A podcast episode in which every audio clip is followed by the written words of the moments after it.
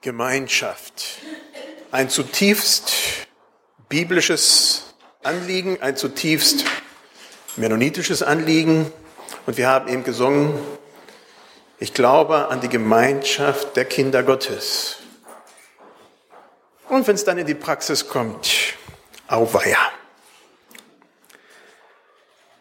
Über Gemeinde habe ich mir schon mein ganzes Leben lang sehr viele Gedanken gemacht. Wer gehört zu dieser Gemeinschaft der Gläubigen? Wer nicht? Wo sind die Grenzen? Lokal in der Gemeinde vor Ort, aber auch weltweit, überregional. Am Anfang meines geistlichen Lebensweges waren für mich die Grenzen sehr klar gesteckt und eng gesteckt. Ich wusste sehr wohl, wer gläubig war und wer dazugehörte und auch wer nicht. Mit mehr Lebenserfahrung bin ich viel skeptischer über meine eigene Ur Urteilskraft über andere. Und das gilt innerhalb wie auch außerhalb unserer eigenen Grenzen, unserer eigenen Kreise. Wie kann ich Gemeinde und natürlich auch die einzelnen Menschen mit den Augen sehen, mit denen Jesus sieht. Bei näherer Selbstbetrachtung, wenn ich mich selber anschaue, wird mir eigentlich ganz unwohl, weil Jesus so ganz anders denkt, sieht und schaut, wie ich es eigentlich je tun kann. Er hält es nicht nur mit seiner Gemeinde aus, er hat sie gegründet. Es ist seine Gemeinde. Obwohl sie so viele Runzeln und Flecken hat und Macken hat, ist sie für ihn wertvoll und er liebt sie. Eine Gemeinde besteht aus Menschen und Menschen geraten aneinander. Das ist normal. Ich möchte sogar so weit gehen und sagen, das ist vielleicht sogar Gott gewollt, damit man einander gestaltet, schleift. Es gibt Streit, es gibt Verletzungen. Jesus liebt diese Menschen trotzdem. Eine Gemeinde ist auch eine Organisation. Und als Organisation ist das Gebilde Gemeinde mal schlechter und mal besser. Eine Organisation ist immer auch ein menschliches Gebilde, nicht nur ein göttliches Gebilde, sondern auch ein menschliches Gebilde, ebenfalls mit ihren Tücken und Macken. Trotzdem lässt Jesus nichts über seine Braut, seine Gemeinde kommen. Was macht also diese Gemeinschaft aus? Was ist wichtig? Was ist zentral? Lasst uns aus 1. Korinther 12, die Verse 12 bis 26 lesen. Ist ein längerer Text, aber es lohnt sich. Denn wie der Leib einer ist und doch viele Glieder hat, alle Glieder des Leibes aber, obwohl sie viele sind, doch ein Leib sind, so auch Christus. Denn wir sind durch einen Geist alle zu einem Leib getauft, wir seien Juden oder Griechen, Sklaven oder Freier und sind alle mit einem Geist getränkt. Denn auch der Leib ist nicht ein Glied, sondern viele. Wenn aber der Fuß spräche, ich bin keine Hand, darum bin ich nicht Glied des Leibes, sollte er deswegen deshalb nicht Glied des Leibes sein? Und wenn das Ohr spräche, ich bin kein Auge, darum bin ich nicht Glied des Leibes, sollte es deshalb nicht Glied des Leibes sein? Wenn der ganze Leib Auge wäre, wo bliebe das Gehör? Wenn er ganz Gehör wäre, wo bliebe der Geruch? Nun aber hat Gott die Glieder eingesetzt, ein jedes von ihnen im Leib, so wie er gewollt hat. Wenn aber alle Glieder ein Glied wären, Wo bliebe der Leib? Nun aber sind es viele Glieder, aber der Leib ist einer. Das Auge kann nicht sagen äh, zu der Hand, ich brauche dich nicht. Oder auch das Haupt zu den Füßen, ich brauche euch nicht. Vielmehr sind die Glieder des Leibes, die uns die Schwächsten zu sein scheinen, die nötigsten. Und die am, uns am wenigsten ehrbar zu sein scheinen, die umkleiden wir mit besonderer Ehre. Und bei den Unanständigen achten wir besonders auf Anstand. Denn die Anständigen brauchen es nicht. Aber Gott hat den Leib zusammengefügt und dem geringeren Glied höhere Ehre gegeben, damit im Leib keine Spaltung sei, sondern die Glieder in gleicher Weise füreinander sorgen. Und wenn ein Glied leidet, so leiden alle Glieder mit. Und wenn ein Glied geehrt wird, so freuen sich alle Glieder mit. Wow, ein langer Text. Wir haben in unserer Gemeinde ganz unterschiedliche Menschen mit ganz unterschiedlichen Gaben und Vorlieben und auch Grenzen. Ich bin dankbar für jeden von euch. Da ist zum Beispiel Hermann, unser Schreiner, der sich um die Schreinerangelegenheiten kümmert. Dann ist eine Nicole, die habe ich heute Morgen in den Urlaub gefahren. Die ist weggefahren, die so gerne mit der Hanne in der Küche hilft. Dann haben wir die ganz leisen Vertreter von der Technik, die man normalerweise nicht hört, aber wir hören die Technik. Und so könnte ich weiter jeden einzelnen von euch benennen. Ihr seid ein unglaublich wertvoller Schatz. Und zwar nicht nur, weil ihr in irgendeiner Art und Weise engagiert seid, sondern einfach, weil ihr seid, wer ihr seid. Stellt euch vor, wir wären alle gleich begabt und interessiert. Das wäre echt furchtbar. Wenn alle Schreiner wären, wer würde die, diese Aufgaben, die anderen Aufgaben dann in der Gemeinde übernehmen? Wenn alle Musiker wären, wer würde die Arbeit mit den Kindern übernehmen? Wenn alle Techniker wären, wer würde sich um die Predigten kümmern? So haben wir alle ganz, ganz unterschiedliche Gaben und Vorlieben. Diese kommen dann in unserem Leben irgendwie in ganz unterschiedlicher Art und Weise dann zum Einsatz. Und zwar zu Gottes Ehren. Mal in der Gemeinde, mal woanders. Aber sie kommen zum Einsatz. Es ist somit vollkommen fehl am Platz, neidisch auf die anderen zu sein wenn alle gleich wären, wäre es sehr eintönig. Was in diesem biblischen Text vor allem ersichtlich wird, ist, dass Gott sich unser Leben, auch unser Gemeindeleben, genau ausgedacht hat, genau so ausgedacht hat. Gott mag die Vielfalt der Menschen, die Vielfalt der Gaben, auch die Vielfalt der unterschiedlichen Gemeinden.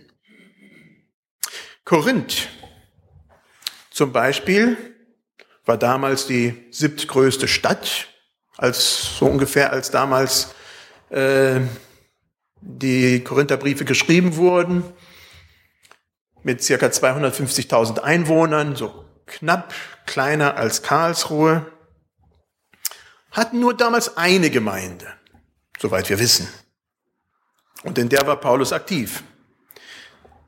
Die, aber die verschiedenen Gemeinden der damaligen Zeit, die können wir schon anschauen. Und die waren sehr, sehr unterschiedlich.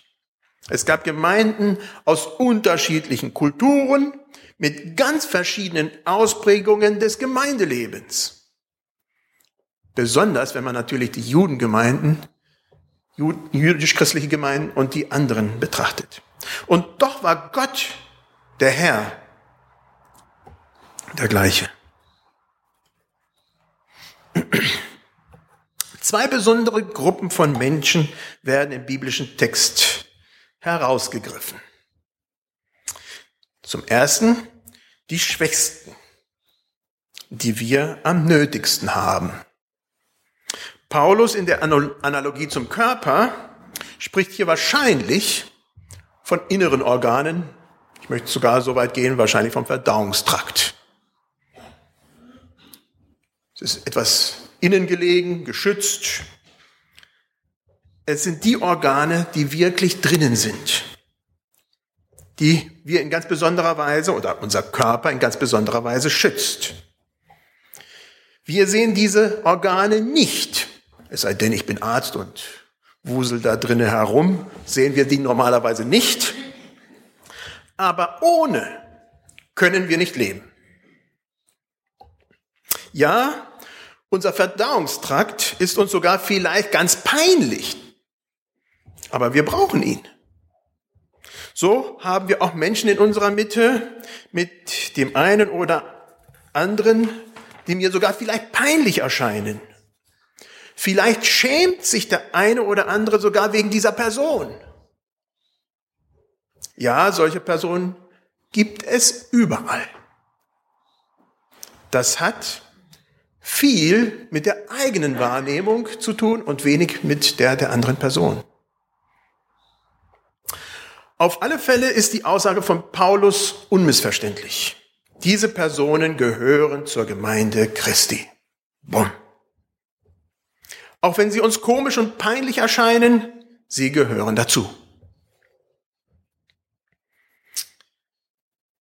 Zweitens werden die erwähnt, die uns am wenigsten ehrbar erscheinen. Da steht sogar unanständig. Die mit besonderer Ehre umkleidet werden. Wenn wir an den Körper denken, und Paulus spricht vom Körper, woran würde sich Paulus beziehen? Wohin bezieht er sich? Mit ziemlich großer Wahrscheinlichkeit auf die Geschlechtsorgane. Die werden mit besonderer Achtung bekleidet. Auch hier, worum es sicherlich im Text geht, ist solche, es geht nicht darum, solche Leute in der Gemeinde herauszupicken und äh, zu identifizieren. Wehe dem. Darum geht es nicht. Vielmehr geht es Paulus darum zu erklären, dass die körperliche Erscheinung täuscht. Alle Teile am Körper werden gebraucht. Alle. Da gibt es keine Ausnahme. So wie ein Körper seine Eingeweide und Geschlechtsorgane hat, so und braucht, so braucht auch die Gemeinde jeden Einzelnen, der dazugehört. Wenn wir die Korintherbriefe lesen, und da kommt ja das Brisante gerade an diesem Text, lesen wir von sehr vielen Problemen und schlechten Verhaltensweisen. Paulus schreibt es zu den Korinthern, weil es so war. Man könnte geneigt sein zu sagen, es wäre gut, wenn einige dieser Leute gar nicht in der Gemeinde wären. Diese Neigung besteht heute genauso wie damals. Manchmal meinen wir, wir wären besser dran, wenn einige Personen nicht da wären. So funktioniert aber Gemeinde nicht.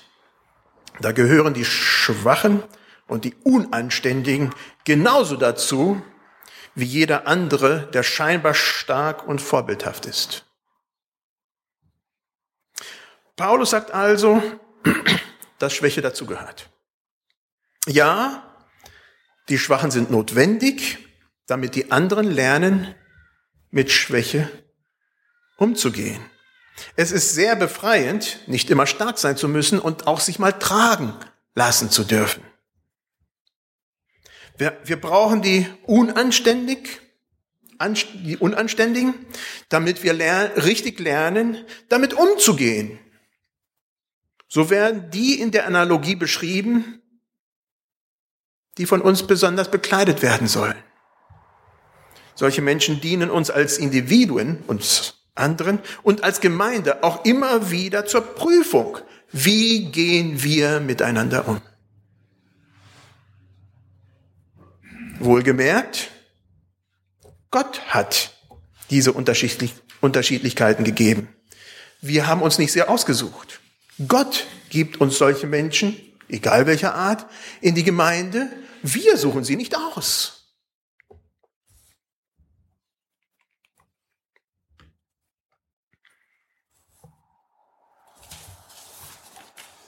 Schlussendlich sagt Paulus,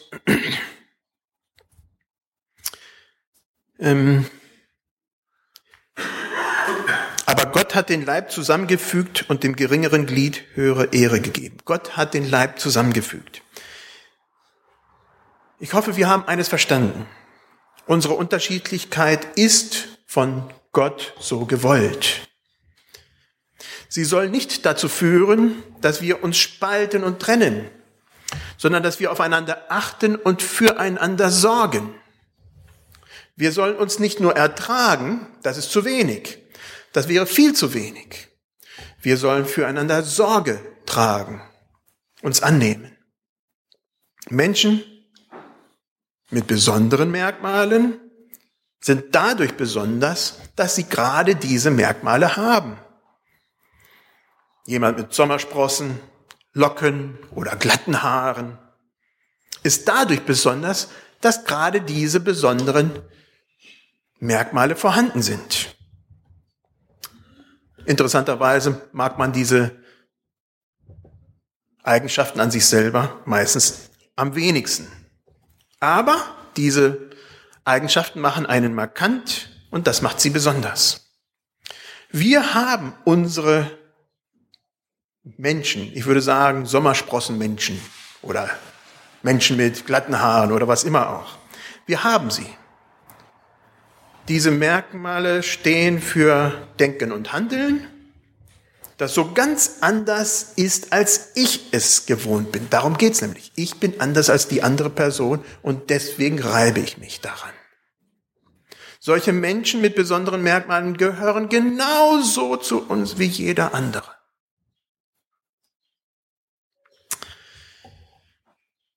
Jesu Leib ist ganz bunt, wie auch unsere Gemeinde ganz bunt ist.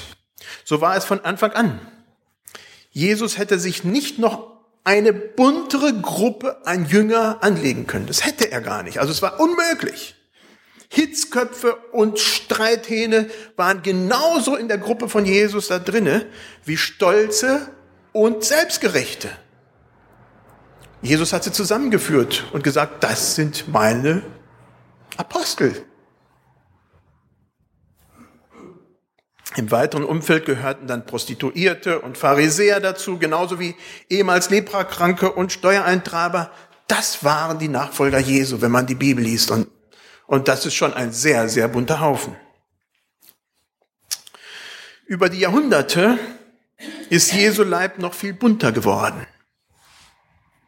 Heute gehören Gruppen dazu, die uns unheimlich fremd sind.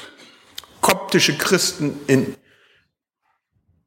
Ägypten könnte ich sagen, aber ich kann auch genauso gut sagen in Karlsruhe. Da gibt es sie nämlich auch. Genauso wie Christen aus diversen russisch-orthodoxen oder griechisch-orthodoxen oder anderen Kirchen, Pfingstler oder Charismatiker. Man kann alles Mögliche erwähnen oder Katholiken oder sogar Mennoniten. Und sogar Mennoniten mit ganz unterschiedlichen Hintergründen. Und die können sich auch nicht ausstehen. In einem Monat werden wir beim Christival in Karlsruhe circa 10.000 jugendliche Christen aus ganz, ganz Deutschland hier in unserer Mitte erleben. Die sind von ganz unterschiedlichen Kirchen und Gemeinden. Das ist spannend. Ihre Liebe zu Jesus Christus, das ist der Grund, warum sie hier in Karlsruhe zusammenkommen.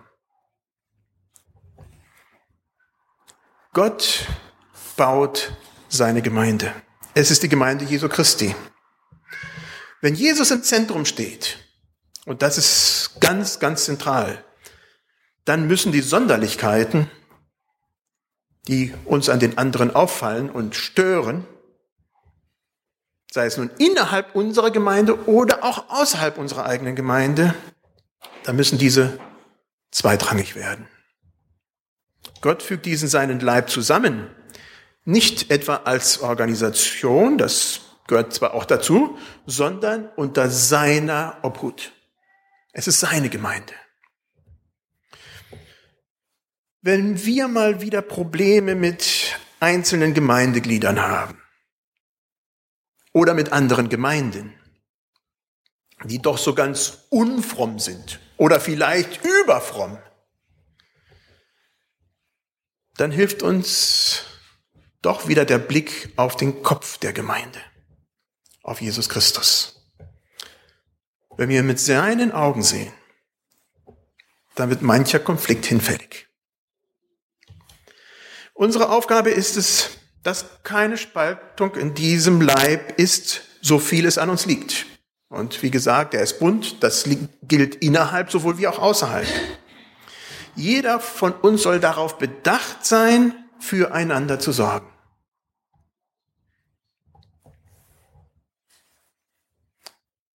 Ist das euer Bild von Gemeinde? Ist das dein Bild von Gemeinde hier vor Ort? Wie auch von der Gemeinde weltweit? Das ist es, wofür Jesus steht. Das möchte er in dir und in mir verwirklicht sehen. Eines Tages wird es so sein. Bis dahin sind wir gefragt, du und ich, an diesem Reich zu bauen und so viel wie eben möglich auch von diesem Reich in unserer Mitte sichtbar werden zu lassen. Lass uns aufstehen zum Gebet.